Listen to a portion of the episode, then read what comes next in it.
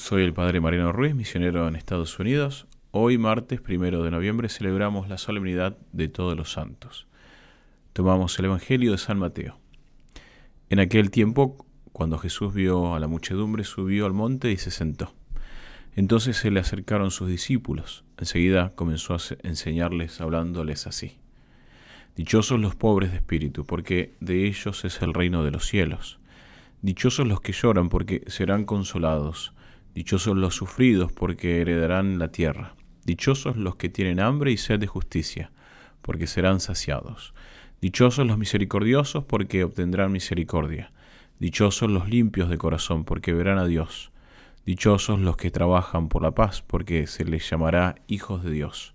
Dichosos los perseguidos por causa de la justicia, porque de ellos es el reino de los cielos.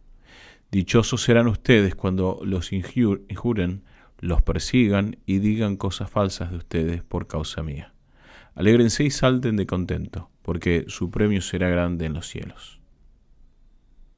Hoy celebramos la solemnidad de todos los santos.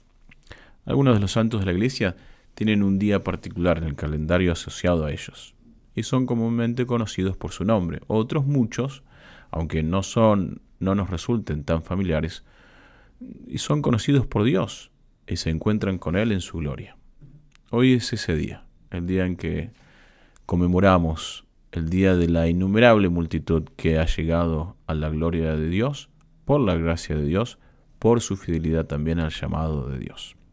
Esta celebración no puede hacer otra cosa entonces que movernos a poner nuestra mirada, nuestros ojos en el cielo. Y qué importante que es esto. La lectura del día de hoy del Apocalipsis se nos habla de los santos de toda nación, raza, pueblo y lengua. Están de pie ante el trono y ante el Cordero, vestidos con túnicas blancas y con palmas en las manos. Gritan en voz alta, dice, la salvación viene de nuestro Dios que está sentado en el trono y del Cordero. Cayeron rostro en tierra delante del trono y adoraron a Dios, diciendo, Amén.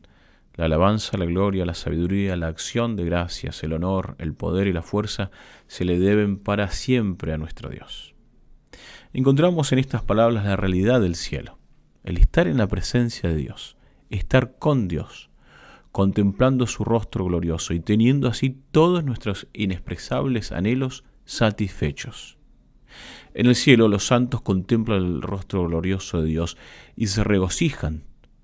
Su alegría, la alegría de los santos, es alabarlo y regocijarse en, en la verdad, en la bondad y en la belleza de Dios. Hay que observar también el sentido de comunión de los santos en el cielo, tanto con Dios como también entre ellos. La imagen bíblica es de una multitud, una vasta muchedumbre, que no se debe entender meramente cuantitativamente, sino como una profunda comunión. San Pablo enseña, así también nosotros, siendo muchos, formamos un solo cuerpo en Cristo, siendo cada uno, por su parte, los unos miembros de los otros. Aunque lo experimentamos imperfectamente aquí en la tierra, lo experimentaremos perfectamente en el cielo. Como miembros uno de otros tendremos una profunda comunión, conociendo y siendo conocidos de una manera profunda, siendo uno en Cristo.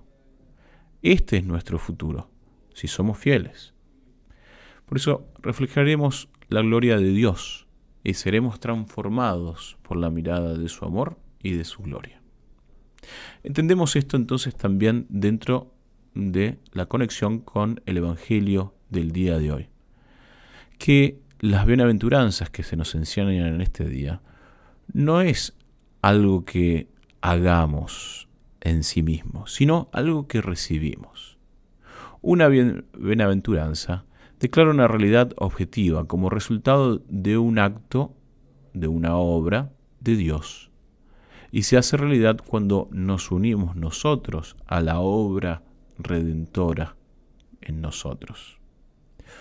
Somos bendecidos y somos bendecidos cuando aceptamos y nos unimos a esta obra que solo Dios puede hacer. Con esta comprensión vemos que las bienaventuranzas no solamente o no como una prescripción de lo que debemos hacer, sino como una descripción de una persona de aquel que al que Jesucristo está transformando en santo. Por eso la fiesta de todos los santos que celebramos hoy no apunta solo a los santos presentes en el cielo, sino a los santos que están todavía en el proceso y en un grado creciente de su santidad, aquellos que buscamos la santidad, y no solo algún día en el futuro, sino a partir de ahora, ¿sí? y de como decíamos, de un modo creciente.